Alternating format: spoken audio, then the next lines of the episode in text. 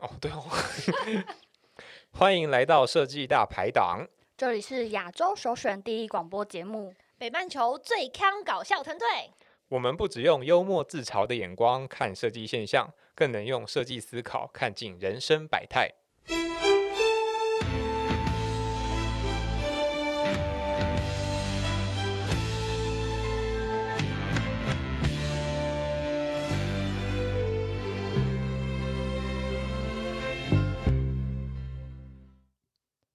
欢迎来到设计大排档 Podcast，我是主持人浅浅。这里是听的报告二零二零 UXTW 台湾使用者经验产业调查的下集。如果你还没有听过上集，那我强烈建议你先听完上集再回来听这集哟。报告，这次让我们用说的给你听。印象中，你是不是看过一份报告？每年看完都会偷偷的存到硬碟中啊？没错，这份报告今天要出炉啦！本集我们邀请到了炸鸡杀手 Max 陈淑仪老师与研究员阿叶，来聊聊这份报告的诞生甘苦谈，也让我们再次感谢辛苦整理报告的志工们。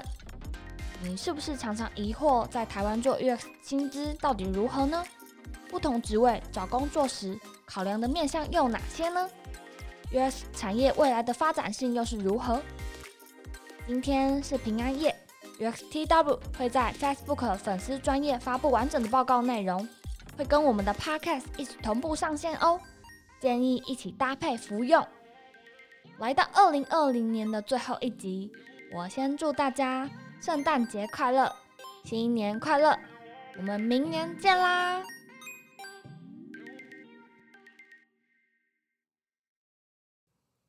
诶，那我想要问你们那个啊，你们有列一个计划，三十三点二岁，那你们所谓的企划是包括什么样子的工作的范畴？比如说，它是偏向产品企划，还是比如说行销企划那样子的人来填写这样子？呃，企划这边的话，就是像你刚刚讲到的产品企划或者是行销企划，我都会把它归类在企划这样的角色里面。那就从我们的资料，因为我们有一题是直接让你填说你目前的职称是什么，那我们会在呃根据手动的方式去做分类。那今年度比较多的其实是会比较偏向行销企划这一部分的角色，就是通常产品的话，它可能会直接被归类在产品或者专案经理这一块了。那企划的话，可能会比较多的是像你刚刚讲行销企划这样的角色。嗯，因为我有听到有一些呃 marketing，他们里面其实也是存在的 UX 人员的，对他们是在做市场的 UX 面向。对，就是像他们也有直接就写出来，就是市场分析啊，或者市场调查，或者市场企划这样的角色。而且，嗯嗯而且我发现我有些朋友，他们其实是以前待过市调公司，然后转行当 UX designer 或者是研究员，或者是行销企划相关的欸。对，有些都是这样，嗯因为其实像很多真的呃，US 的产业，它其实是非常多不同类型的角色，像刚刚可能讲到，大部分是以设计师，可是也慢慢会有其他像呃资讯相关的产业啊，或者是行销气管相关的产业，或者是像是市场相关的产业，他们其实会跨组进来，直接讲，直接就是想要担任跟呃 US 设计师或者是 UI 设计师，这其实是呃我们身边啊，不管是身边或者这个产业，其实一直都在发生的事情。而且我每次看到这个啊，就是比如说职称，然后我就是他会写一个资讯架构师，但我就会很明显的，我就会想到某间公司，就只有那间公司，应该就就只有那间公司有这个所谓的资讯架构师的职称吧。资讯架构师的确比较少见。那呃，而且比较偏工程面吧，像我们公司就有一个一组一群人，就是架构架构组这样子。他可能那种是比较是像呃，比如说整个软体的公司的软体的架构，或是整个软体的啊、呃比较是的确是偏技术方面，就是在资料库的呃里面的资讯跟栏位等，它需要有一个统一跟理解对于呃企业的流程这样。但是我们一般在 UX 里面讲资讯架构，就是我简单讲就是怎么样把东西，分类，不是译者译者译者译者啊，对我也其实也常常懒得解释哈。自己去买对书，我都已经翻译翻成这样了。北极熊那本，这是我的内心的声音，为什么被播放出来了？来了，好，资讯架构当然就是一个蛮重要的事情，但是就是的确专门在工作上，呃呃职位上开这个名称的比较少。那台湾在呃用这个名词或者是观念的讲的会比较少，但是这些事情我是要强调，就是说事实上每一个工作都必须要用啦，就是在国外的 UX 通常来讲，它的主要工作内容就是分成使用者研究、互动设计、资讯架构跟啊视觉设计，还有内容策略这五个方向。那不太可能，我们的 UX 界就不做，就做完全不一样的事情。只是可能我们不用这个名称。像刚刚提到企划也是了哈，企划事实上这个名称有点模糊，它到底做什么？它负责规划安排，那是什么东西呢？你看其他都比较明确，比如说研究员哈，嗯呃，这个视觉界面这些互动设计等等。那企划事实上在台湾某一些职位上，它会放在这边，事实上它会比较接近，有一些甚至也接近研究员，他也许不是专职的研究，但他对于市场跟使用者的了解，有一些会放在跟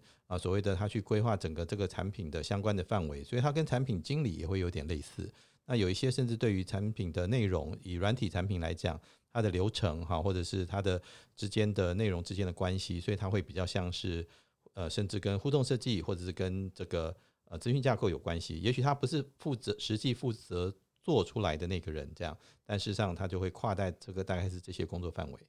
哦，理解理解。所以其实这一边的资讯架构，其实还是在 UX 方面的资讯架构，是而不是像是我们公司内部，比如说专门在写城市软体的那种对对对工程师是 OK，好，那我理解了。那我刚刚一直想说啊，看这个资讯架构是不是在讲工程师的其中一个职称这样子？好，下一题，我们来看下一个图表是工作地区的分布这样子。然后在台湾啊，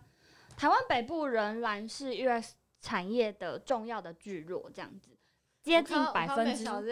八十五的工作机会在台北，这样子。妹嫂是在摇头，所以南部小孩就要来北漂。对，就是这真的没没有啊，什么好北部。小孩也可能会南漂南漂一点点。我是北漂，我我是南漂，一般学生来的话，我就说你还是留在台北吧，你要做 UX 相关的东西。那中南部有在发展，有比过去的有增加哈，就是变得比较好一点点，但是有吧，有增加。有有增加。所以呃，但是现况的确还是集中在比较北部地区这样。诶，但是我有听朋友说，他们说台中很多都是那产，如如果要论就产业的话，台嗯、台中会比较偏什么博弈呀、然后游戏的哦，这相关的么这么敏感，就直接进来这种菜，没有没有有，那是农业，农业，啊？农业，种菜的，对嗯对对，种菜菜，对，哦，菠菜，种菠菜对对种菠菠菜。对，农夫，好，OK，那我知道了。这就是社会的现实，北部才有工作。但是如果啊，说如果是在台湾国外呃不国外的 US 工作的话，它主要会在那个美洲，百分之五十四的工作机会，呃，有填这个填这份那个问卷的人，他是会落在美洲，那百分之十六的人在中国这样子。这可能就没有办法有太大的参考，主要也是数量太少，然后我们嗯能够接触到的这样。那事实上，美美国跟中国的确是两个比较主要 UX 的啊蛮、重要的发展地方，所以这两个是会比较多，没有错。但这个数字大概可能就不是很呃很很参考这样。那东南亚现在也都在发展，事实上有几个地区。像马来西亚等等，他们的 UX 都在蛮蓬勃发展。新加坡当然是比较早期的、比较成熟的这样。那欧洲也有一些，事实上欧洲蛮传统的设计公司跟 UX 相关的也不少，所以呃，事实上这些地区都有蛮多，这几年都有蛮多台湾人到啊、这个啊美国当然就不用讲哈，美加地区中国蛮多的，那越来越多的台湾的呃从业人员会到这个东南亚，会到欧洲去呃从事 UX 工作。好，那下一个我们再来讨论的是，就是产业内工作者呃 UX 导入的成熟度。那我们从图表上面来看呢，事实上就是在台湾呃业界来讲，对于呃不知不知道 UX 重要性的比例，其实已经是呃越来越少了。呃，还蛮多公司，大概百分之在这个调查里面百分之四十的呃调查结果呢，其实是公司对于 UX 是非常感兴趣的，然后甚至于是百分之二十八的是有正式配呃分配资源进 UX 团队，或者是呃导入 UX 的这件事情。那甚至于还有呃像是百分之十一的呃调查，它是呃致力投入于 UX，然后甚至于是有百分之九，它是完全的融入组织了。可是我在看这份表的时候，我就觉得很奇怪，就是所有的工作者都认为自己的组织就是不太成熟，就是他的峰值大部分都是属于趋近于不成熟的地方。然后我我就有一个心中有一个问题想要问，就是问两位，就是那如果 US 工作者他觉得自己呃组织对于 US 的认知没有很成熟，那公司为什么要去请这样子的一个人？来公司上班，哎，一年也要花个六七十万呢。然后，该不会只是想要请一个画图的人吧？我觉得这里面可能 可能有两个，可能会有两个比较就是不太一样的观点哈。一个就是说，第一个刚刚提到这个其实不是台湾产业，这是我们的调查对象是 UX UX 工作者，所以这个比例其实基本上我觉得整个成熟的程度会比台湾一般产业会好很多。因为毕竟你已经是一个 UX 人，然后你的公司。也刚提到会聘你嘛？对这方面总总是多少有一些呃认识跟了解，算有点有点兴趣。对对对对对，所以这边说百分之八完全不认识，不不呃没有认知重要，只是可能你的某一些能力符合他而已。然后这种比例就会很低，或者是他刚刚被老板骂完就写了这方表，呃，这这个我们就没有办法。对，的确很有可能。然后这是一个方向。那第二个方向就是说，因为我们的既然调查的对象是 UX 的专业工作者，当然他对于自己公司的期待可能会高一点了。好，所以就是相对一方面就是说，它的整个比例会，我觉得会比台湾的产业呃相对上成比较起来会成熟度，UX 成熟度一定是比较高的。但反过来讲，或许刚提到说，哎，怎么大家这么多人都只有觉得感兴趣而已，这样好，那啊。那可能也是因为大家的期待跟呃了解是比较好的，因为你可能上过很多课，然后但是你的公司怎么都没有做到这些事情，这样。哦，有可能说哦，我们以前在学校的时候，起码还会就是发发问卷、做做测试啊。可是到了公司之后，公司只叫我画图。对，公司说老板说你去路上随便问问就好，这样。那阿叶怎么看这这个不成熟的这个这个议题呢？呃，其实就是从我们的。呃，报告图表来看的话，就是真的对于目前台湾整个 US 产业的发展，其实它还是在算是刚起步的部分。因为目前其实很多公司它才开始慢慢的对于 US 这个领域，或者是对于 US 这个产业的一些角色有一些认识。那他们其实很多公司啊，很可能呃，他们才开始意识到说，诶，我们的产品或是服务可能需要再去做一些优化，或是做一些修正，所以他们可能。找了相关的角色来协助做这件事情。哦，对，所以他们其实都是像从刚刚年龄层就可以看得出来说，呃，其实目前台湾的产业的呃平均年龄其实是一直在往下掉的，那就是代表说有很多新血进来，那其实就是公司他们开始在尝试水温事情，对，就是其实就是请新鲜的肝，对，来让他进来操他的肝，然后来试试看水温，就是 U S 能能帮公司带来怎么样的变化，如果没有的话，起码还有画图的功能。是这样子吗？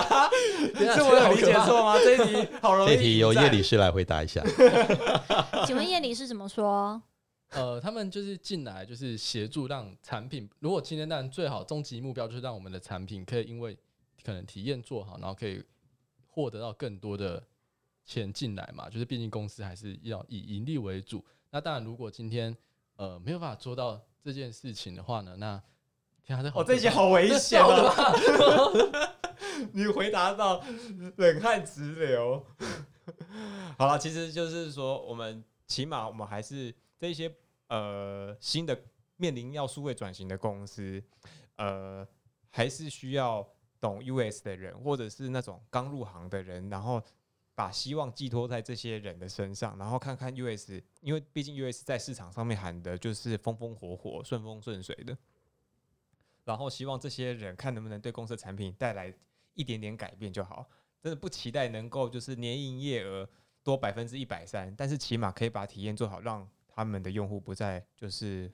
就是哭摇哭摇是这样子。对，事实上从一般产业的观察里面也是这样，就是说呃越来越多公司能够认识到 UX 可以帮上忙，然后慢慢的就就会引进，然后越来越多产业。看到之后，比如说这几年金融业蛮多开始引进，不管是内部的团队或是外部的呃乙方公司来帮助他们去完成一些呃 UX 相关的一些对，嗯，那事实上那也有一些成果。那外面其他产业当然也会观望，看到说有人成功了，他们也会愿意啊进行这样。嗯，嗯，刚刚 Max 老师有提到，他说越来越多的 UX 产业，他想要引进所谓的互动设计师啊，呃，UX designer 等等啊，那不免说我们要聊到，那他们的工时是否增加了？那接下来我们就要探讨说，呃，他职称还有平均每周工时的关系。那我们这边统计出来呢，最爆肝的职务前三名，大家要不要猜猜看是什么？是什么职位？对，看到这我就想哭。反正一定会有 UI UX designer 啦。不不不，是互动互动设计师。好，前三名分别是互动设计师、总监指导，还有产品经理这样子。前互动设计师在这里哭泣。他们以每天八小时工作八小时来换算，他们就是近两成都没有周末，是这样吗？互动设计师相较于其他类型设计师，他们工时是普遍较长的哦。对我们都会我们都会比说，哎、你这个月报加班报多少？没有报，很逊哎、其实这张表里面最令人惊讶的部分就是研究员都不用加班，哦，这个部分我一直没有办法参透它的背后的原因。哦，难怪难怪，就是你知道会有身上背很多理事啊。没有，干你这样直接挖坑给他跳。研究员没有在加班，是因为我们不管加班，我们就是要把研究做好，对，哦，把研究做好交给我们的产品团队是研究员的使命。所以那都不算是上班时间对，间，那不是上班，那就是他的生。命。对，当我们眼睛张开，我们就是开始做研究，开始在观察老板有在真的是听吗？哦研究员就是这么的胡乱，才发现，原来他这么会讲干话哎、是不是？这就是研究员的能力。哎、那想问你们六日会要去出出去拜访那个访谈，需要、需要啊、访谈吗？对，就是我们其实我们的时间就是由我们的受访者或是受试者来决定的。就是其实呃，像如果今天我们在安排访谈的时间，如果是受试者或是受访者选择是假日他有空的话，那我们就必须要在假日的时候，不管他在哪里，就是我们就得到他的地方，就是到他的所在的城市，或是到他的方便的地点去跟他进行访谈或是测试。对，那这对于研究员，对于呃身边认识研究员来说，这其实都不算加班，因为这毕竟就是工作的一部分。哇，对，天哪！哦天哪，女朋友怎么说？就是毕竟你就是研究员，就认命吧。哎我觉得这一题的诠释角度可能会有偏差，我们要提醒一下听众注意到发言的的人的一些身份。哦，所以会因为不同的身份而有所异那个。对对对，夜里是多尊角度会不一样。哦，就是夜里式的时间才是时间呐、没有没有没有，受访者在哪我们就在哪。因为其实这一题其实有一点 echo 到，呃，我其实在看题目的时候，其实可以可以看到我们这份报告有一份找工作的时候大家找的那一个最终用到三的三件事情，然后就前三名啊，第一个是那个公司会不会采纳就是 UX 的的决策。UX 工作者的决策，然后有没有有没有很听 u- user 的声音？然后第二件事情就是会回到工作的本质，就是工作跟生活能不能够就是两全其美。那很明显的就是叶里斯是选，就是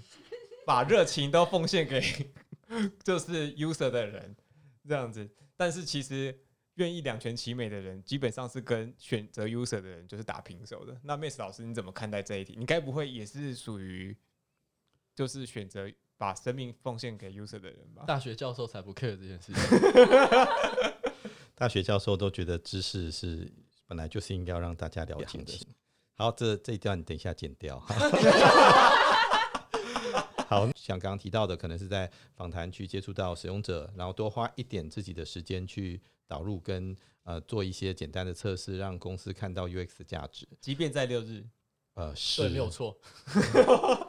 好，那我们刚刚聊了很多，比如说工时啊，还有职称的议题。那现在我们我们要聊什么？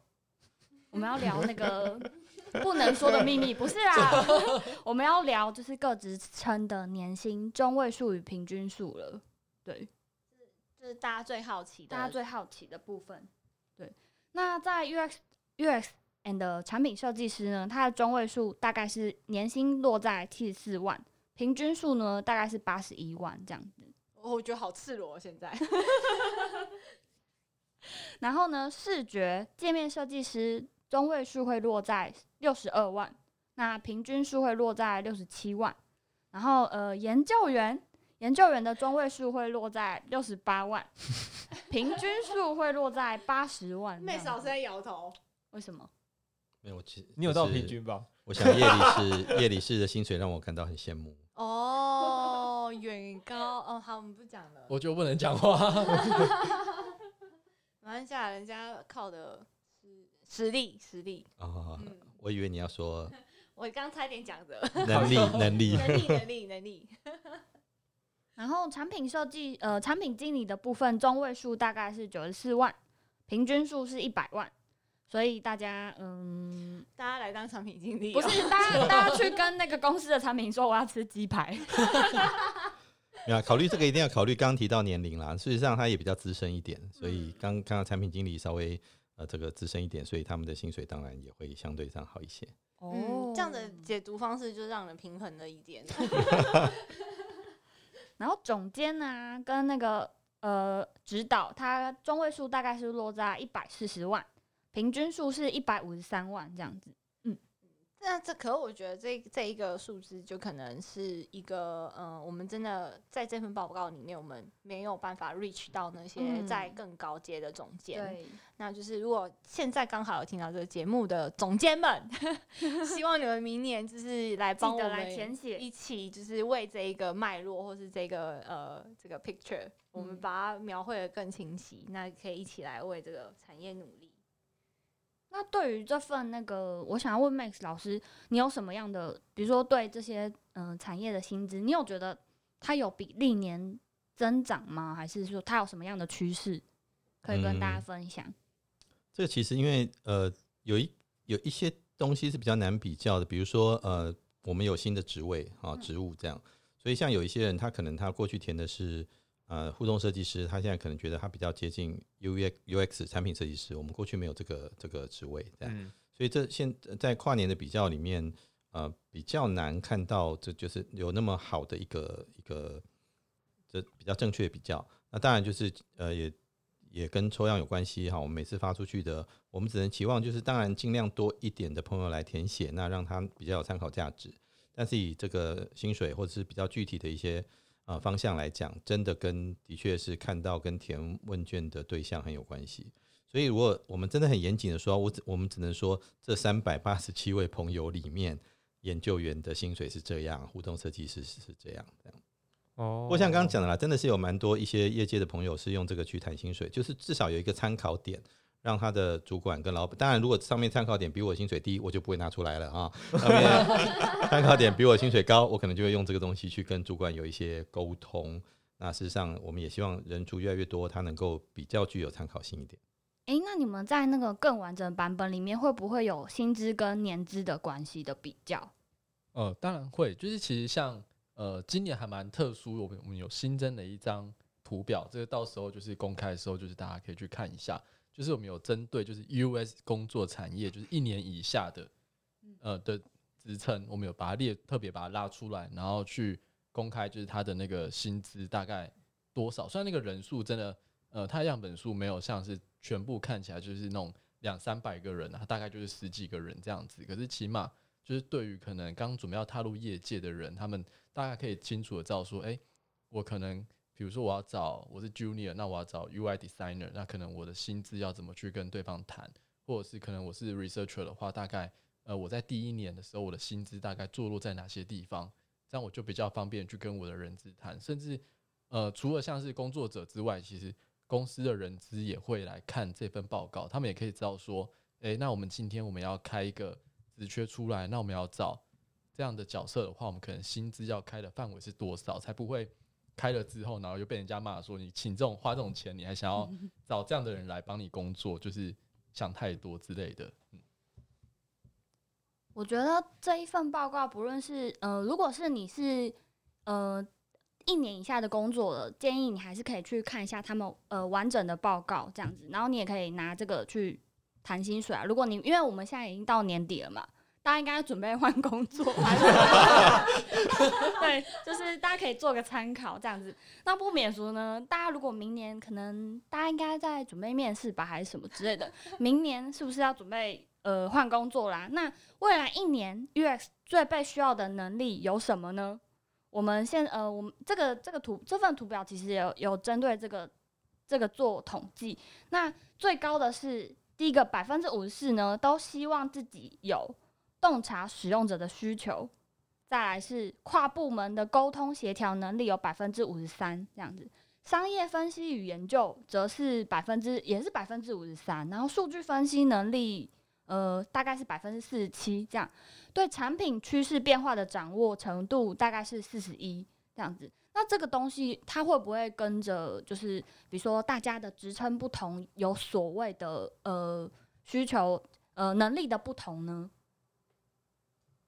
嗯，其实会的。像我们这份报告啊，像刚刚呃前前讲的，可能是针对就是全部的职称，它可能包在一起的时候，它可能每一种呃被需要能力它所占的比例。那除了这个之外呢，我们有针对不同的职称角色，然后去争，就是去选出他们的前三名的排名。比如说像是呃 US designer，他可能或者是产品设计师，他比较重要就是跨部门的沟通能力，或者是可能像呃研究员的话，他可能觉得他比较未来一年可能做会被需要的，其实就是数据分析的能力。像这样子，其实他每个角色他还是会有一些。呃，细微不同的改变。嗯，那我在这边有看到一个很奇妙的一个地方，是产品经理啊，他在呃呃，对于未来一年 US 所需要的能力里面，其实都不足，呃，都快接近每一个大部分都接都低于五十分五十趴以下。那你们怎么去解读？从描述上面的数据上面怎么解读它的这个现象呢？其实呃，在产品经理的。需求上，因为的确我们的这个问卷 reach 到的人，如果他本身是比较不是那么传统的 UX 出身，他是在产品方向的上上的话，可能他的确对某些需求是不一样的。我觉得像刚刚提到有一个，就是说，呃，在不同的背景跟经验里面，我们看到一些像 UX 的研究方法跟工具的需求，相对上在整体的里面只有百分之三十认为这是未来一年他需要能力。那这不是表示他。呃，表示这件事情不重要，可能表示说，现在进入 UX 产业的从业人员，他相对上在这方面的训练跟资源可能比较足够了，以至于他不会觉得说，我现在需要的研究方法跟工具不足以支持我的工作所需。嗯，那这早年这可能会高一点，是因为很多人都是半路出家啦，或者对 UX 不是这么了解，所以他可能觉得说，我的研究方法跟能工具还需要加强，这样。那所以，那所以这个是一个可能的情况。一些基本的训练不一样，呃，比较足够了以后，我们会去追求一些我们现在缺乏的。那所以产品经理也许，比如说在某些部分，呃，需要追求商业分析的也只有百分之五十一，说不定在某个角度上来讲，或许他本身已经这方面能力有一定程度的呃足够的能力了，所以他或许觉得这不是呃就不一定有这么多人觉得需要。当然，这也也有可能是我们做研究者的。呃，我们现在是看叙述性统计，然后的做出来的一个初步的一个推推因的结果，是我们还没有办法，就是还是要不免的跟我们听众讲，就是我们还没有办法，就是去访谈这这些我们抽样的这些产品经理们，去问出呃很真切的原因，用直性的方式去推导。嗯，我们现在事实上就是在通灵而已。像呃，我另外补充一件。一个部分，好像刚刚有提到，就是产品啊，跟专案经理他们可能比较，呃，未来一年被需要的能力啊，为什么他的比例可能会跟其他角色不太一样？就他没有一个可能是过半的项目的原因，是因为，呃，就以我自己身边的例子，好，就其实还蛮多的产品经理啊，或者专案经理，他是从其他的角色转职过来的，所以说可能像比如说，呃，研究员啊，他可能，呃，前面的十年啊。左右，他可能是担任研究员，那他接下来转职之后，他想要呃自己去 hold 一个产品，或者想要他跟产品更接近，他就会转职到产品。designer 也可以转产品经理，对，像我主管就是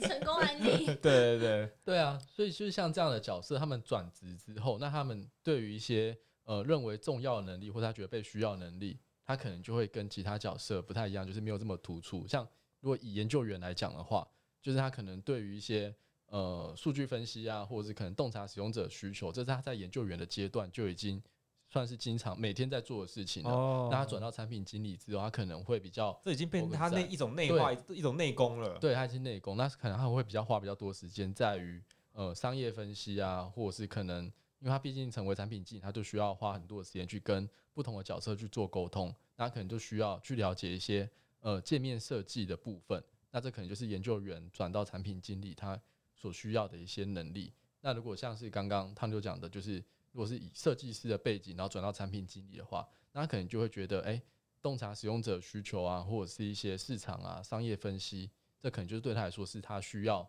去学习，然后需要去累积的部分。所以产品经理这一块的话，可能还是会根据他过去的职缺或啊过呃根据他过去的职称的变化，然后来决定就是他可能接下来需要去学习，或者他可能觉得需要去加强的部分。嗯，理解。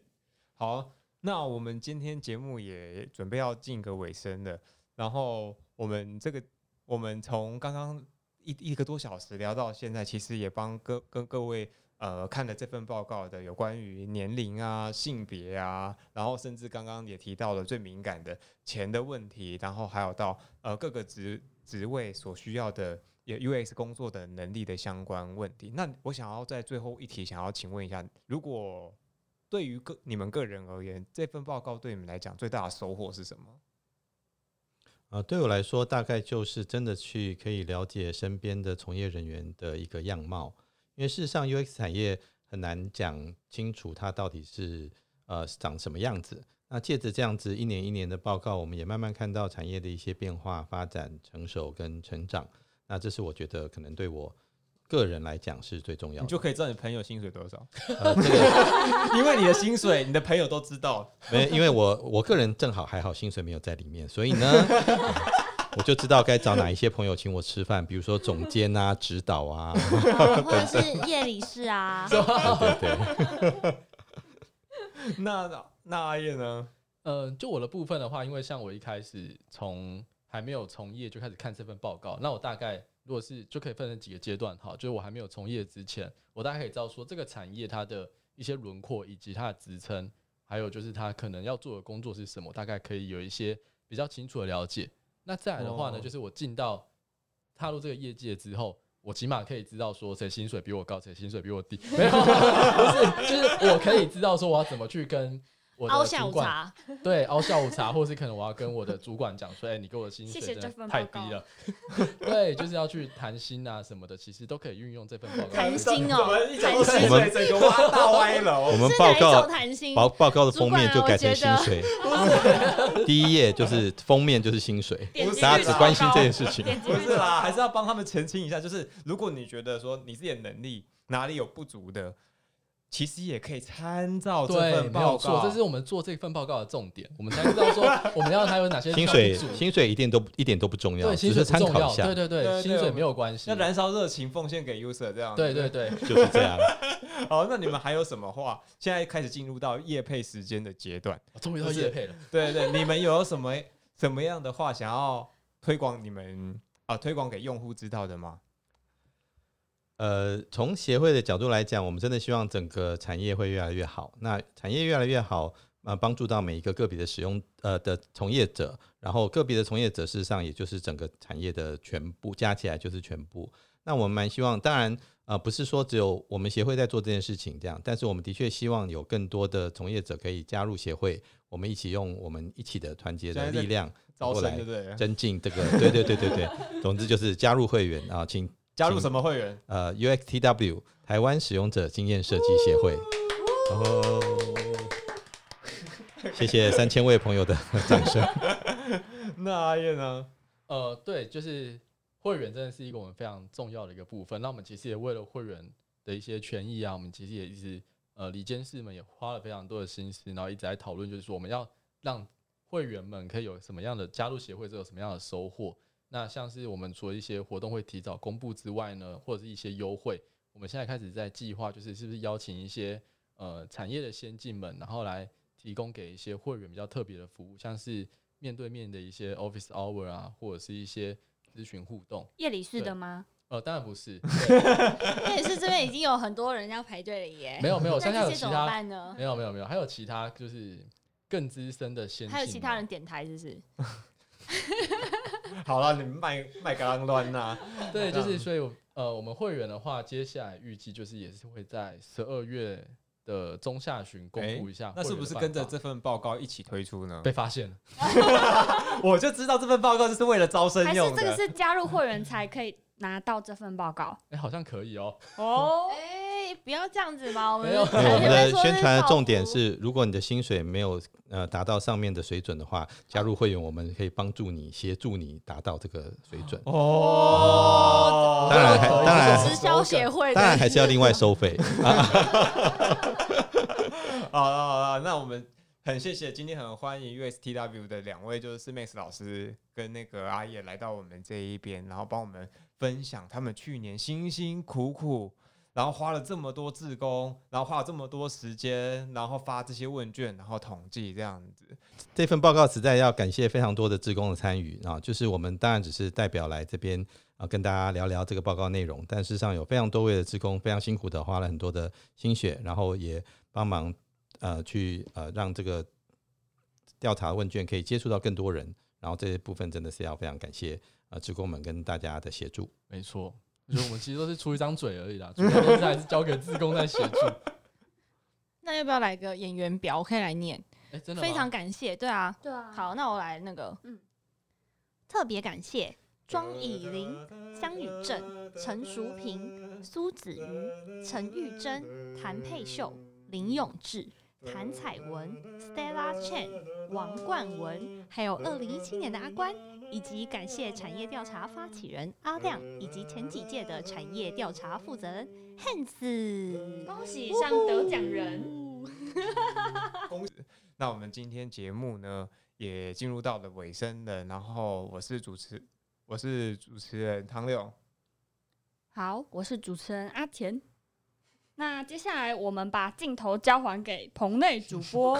还有棚内有有有，我是棚内主播阿关。好的，以上就是本台为您带来的专题报道。希望透过听的报告，让各位听众能更了解台湾使用者经验产呃使用者经验产业的脉动。如果想看更多的 UX 产业报告的完整内容，UXTW 会在十二月中发布完整的报告哦。详情可上 UXTW 粉丝专业。如果不想错过这些精彩内容呢？也别忘了订阅设计大排档 Podcast 哦，也可以到 Apple Podcast 留言，并给我们五颗星的评价。那我们就下集再见啦，拜拜。拜拜拜